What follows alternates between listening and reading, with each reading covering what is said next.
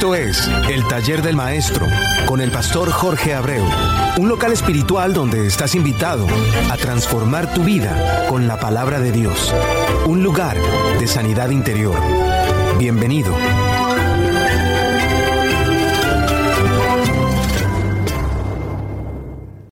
Mi deseo para todos ustedes es que Dios los siga bendiciendo grande y ricamente. Soy tu hermano y amigo, el reverendo Jorge Abreu y lo que se han conectado lo han hecho con este tu programa, el Taller del Maestro, auspiciado por la nueva pasión de Cristo y transmitido por jadnacradio.org, una emisora sin fines de lucro y sin anuncio.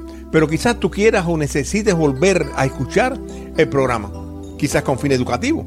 Entonces puedes ir a escucharlo de nuevo en anchor.fm diagonal Jorge Rayita Abreu 47 y podrás escucharlo a través de tu celular o tableta o computadora.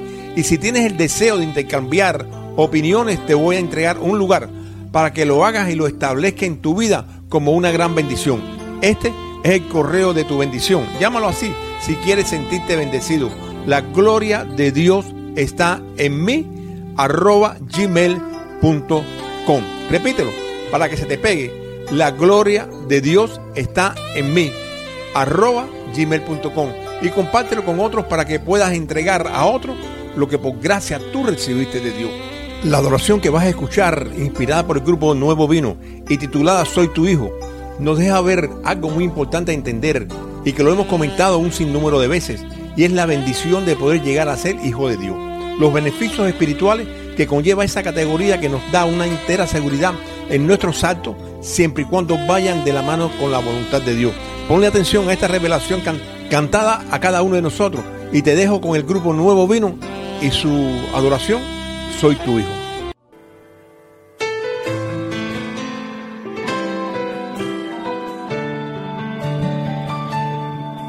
Soy tu hijo y me amas. Eres mi padre y quiero Tú eres todo, el ser que adoro. Y a tu lado me siento seguro. Dame el corazón de un padre y enseña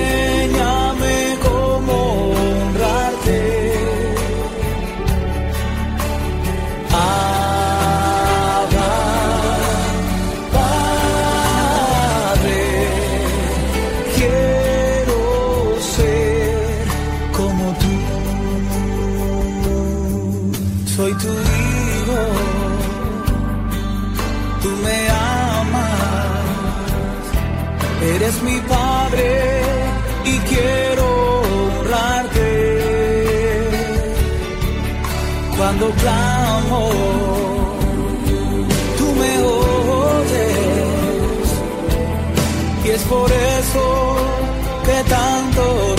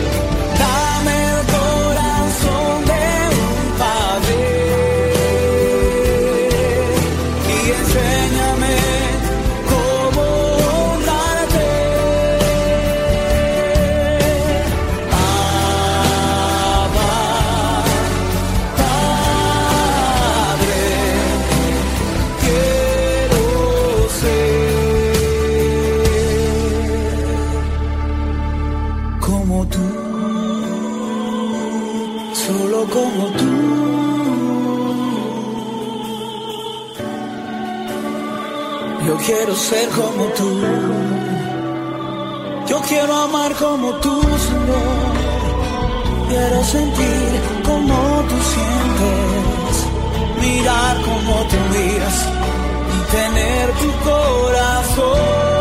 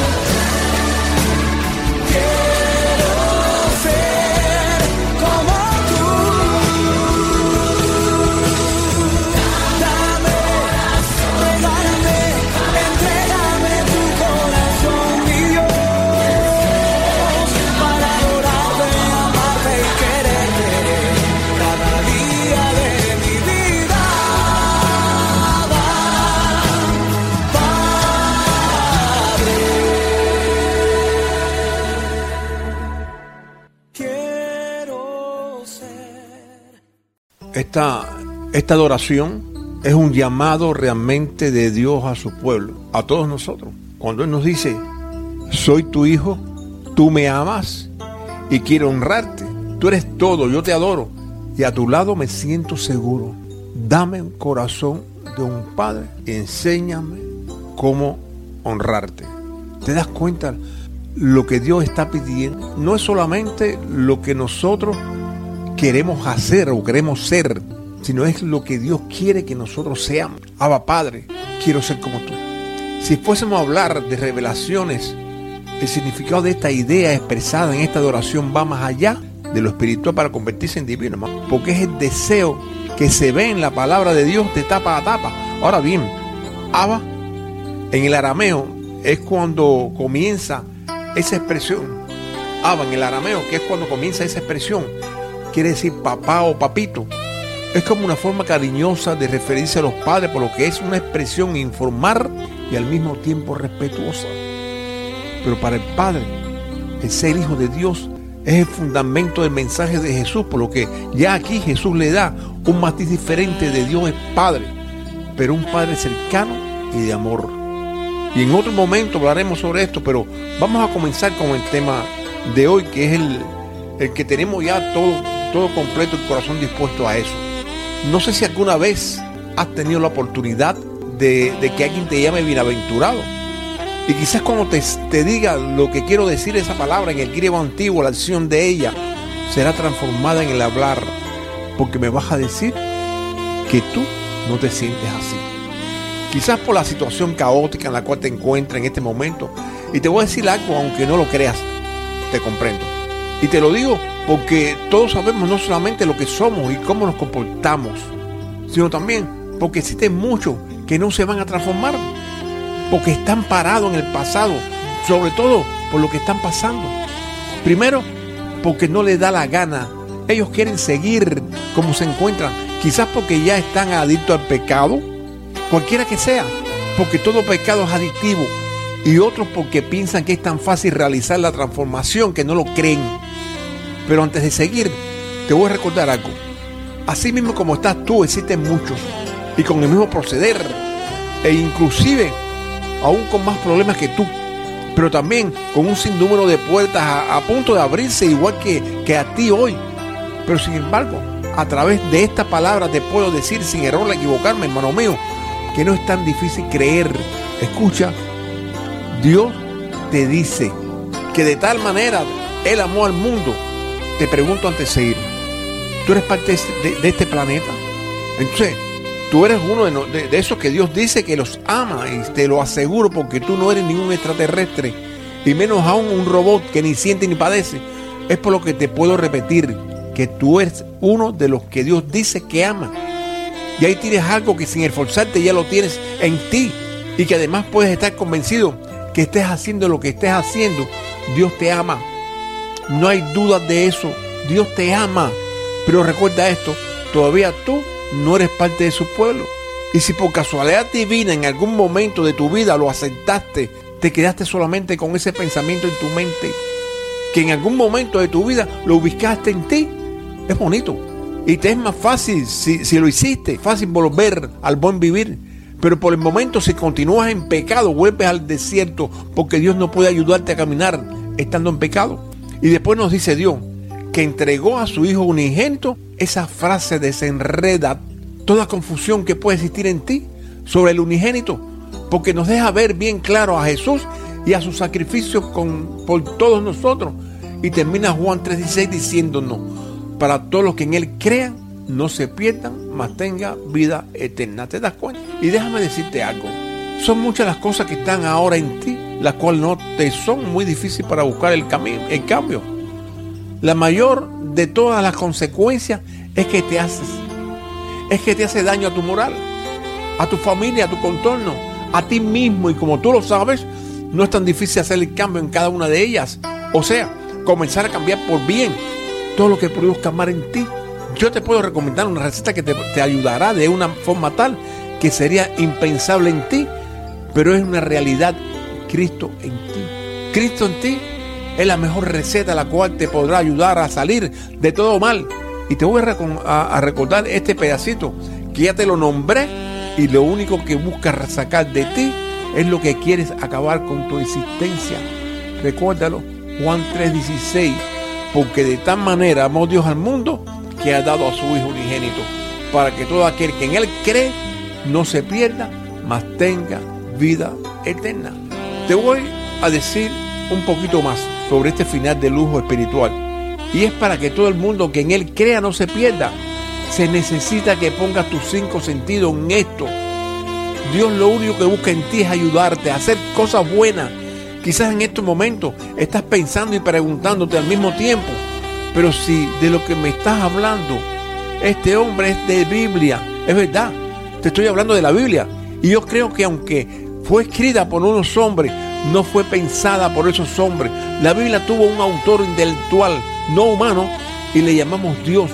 Pero si quitásemos a Dios de esa ecuación, te pregunto, ¿no es un libro que solo promueve cosas buenas para ese mundo del cual tú eres parte y que además solamente promueve cosas buenas que van en beneficio de ti y tu familia? Claro que sí.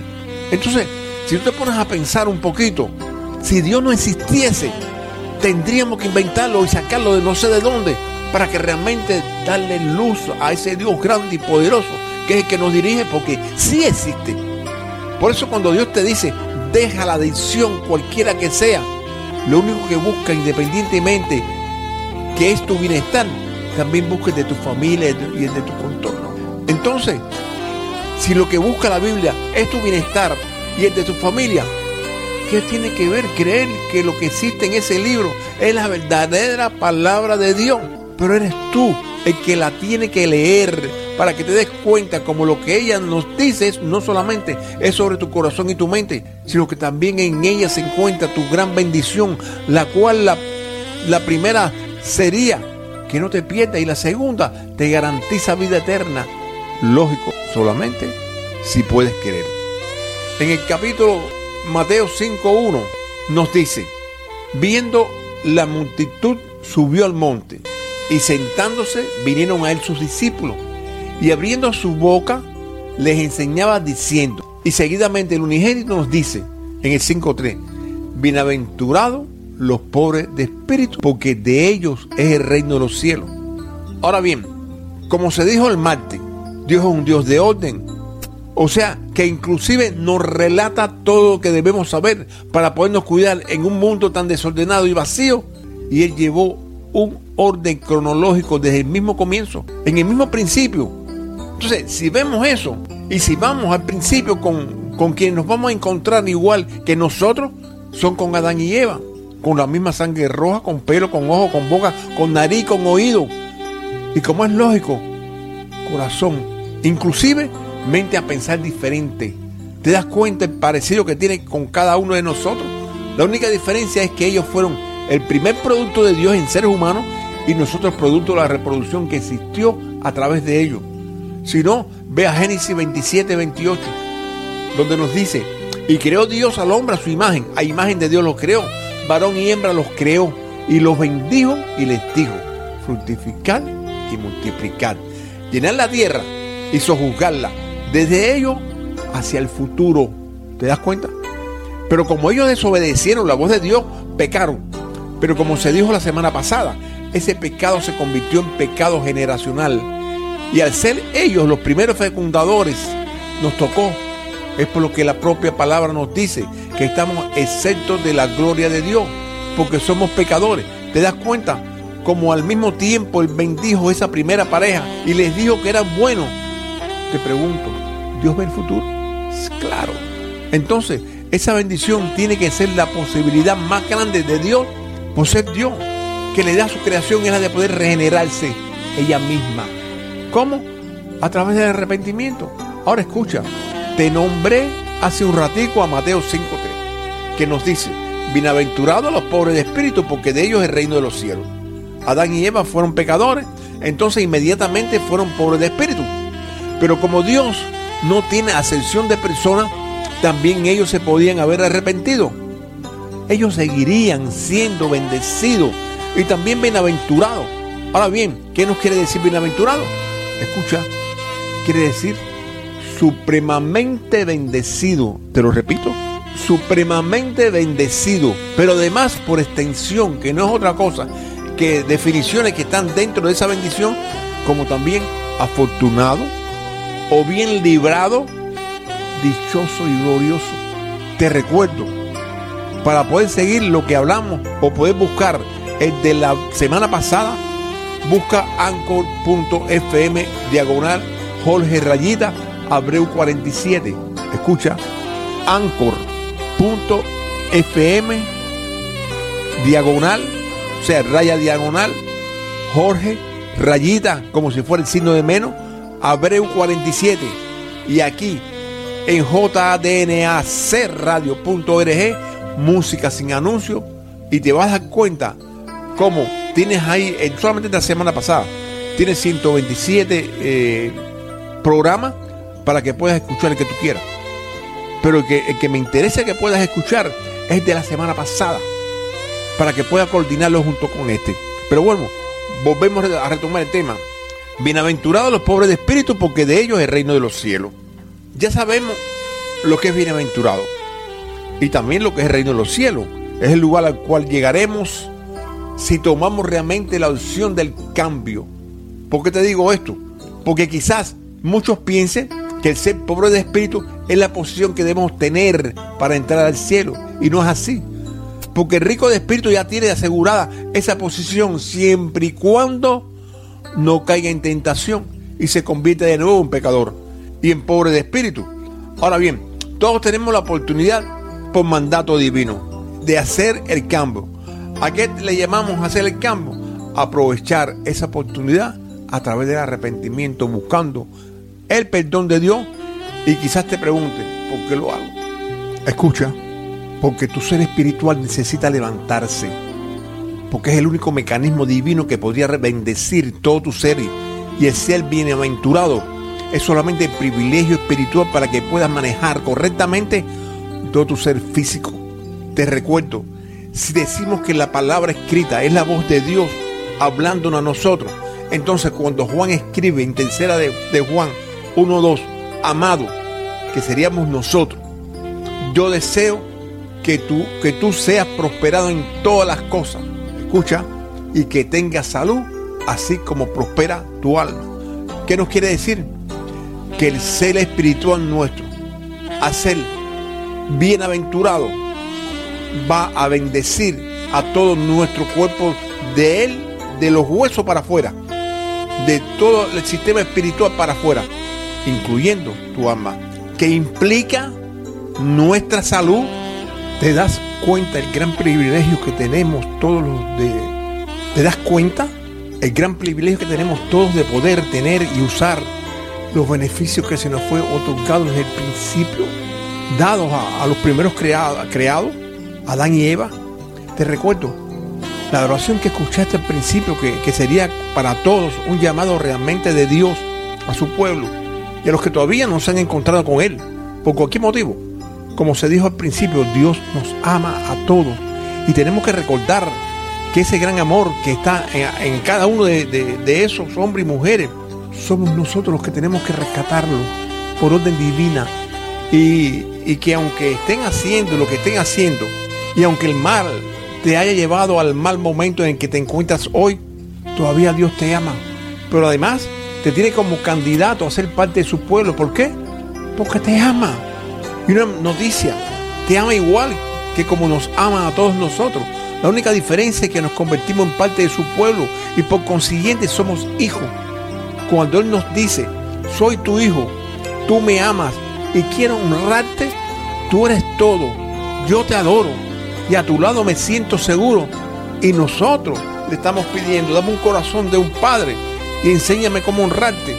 Esto es más que un llamado a ser padre, es una guía divina a seguir el concepto de ser hijo.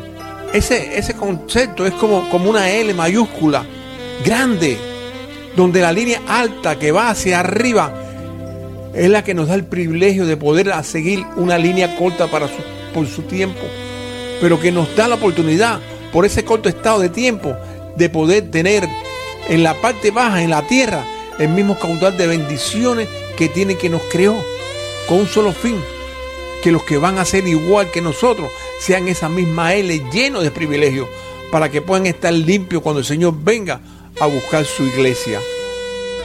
Esta adoración es un llamado realmente de Dios a su pueblo, a todos nosotros. Cuando la adoración que escuchamos nos dice, soy tu hijo, tú me amas y quiero honrarte, tú eres todo, yo te adoro y a tu lado me siento seguro, dame un corazón de un padre y enséñame cómo honrarte.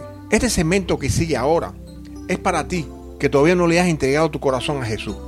Este es el momento de poner toda tu atención a lo que vas a escuchar en esta última petición que le hacemos al Padre de enséñame cómo honrarte, la encontré yo hace casi 25 años y fue entregándole mi corazón al ganar la batalla en mi mente entre el bien y el mal para que ocupara mi corazón, para que así mismo hablara mi boca, para que al mismo tiempo cambiara mis actitudes en mi casa, en mi contorno.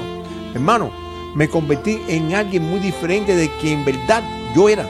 Y ese es el camino por el cual todos debemos de andar cuando se acepta a Jesús como nuestro Salvador. ¿Te das cuenta ahora el valor que nos damos nosotros mismos cuando ocupamos nuestra mente en cosas que valen la pena? La principal es que tomamos de nuevo nuestra identidad celestial.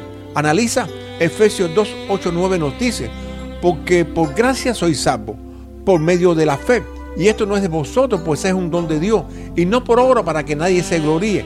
Aquí hay tres cosas importantes a entender. Primera, la salvación es un regalo inclusive inmerecido porque nos está cubriendo inclusive sin habernos arrepentido todavía. Y aunque es por fe, el propio Jesús, el unigénito, nos dice que es por su fe nuestra salvación. Ahora bien, aunque la salvación es por la fe de Dios, analiza todos los beneficios que podamos obtener cuando nosotros decidimos entregar nuestro corazón es a través de nuestra fe. Y esta salvación se obtiene a través de una pequeña oración de arrepentimiento. ¿Por qué? Escucha, Romanos 10, 9, 10 nos dice, y te lo voy a personalizar, que si tú confesares con tu boca que Jesús es el Señor y creyeres en tu corazón que Dios le levantó de los muertos, tú serás salvo. Porque con el corazón se cree para justicia, pero con la boca se confiesa para salvación. Si estás listo, repite conmigo. Jesús amado Dios, vengo delante de su presencia humillado ante usted, pidiéndole perdón por todos mis pecados, arrepentido de haberlo cometido. Perdóneme, quiero ser un nuevo ser humano y no hacerle más daño a nadie. Quiero entregarle mi mente y corazón para poder, Señor, pertenecer a su pueblo. Amén, amén y amén. Si hiciste esta pequeña oración de arrepentimiento, hay alegría en los cielos por cada pecador que se arrepiente. Así que tienes que comenzar a cambiar en tu mente todo lo malo por cosas buenas, porque necesitas llegar a la categoría de un nuevo ser humano. No somos iglesia, pero si quieres tener un seguimiento, escríbenos a la gloria de Dios está en mí, arroba gmail.com. Si quieres volver a escuchar el programa, estamos en anchor.fm diagonal Jorge Rayita Abreu 47. Y si quieres escuchar música de Dios sin anuncio, jadnacradio.org es la opción tuya en este momento. Dios te siga bendiciendo grande y ricamente.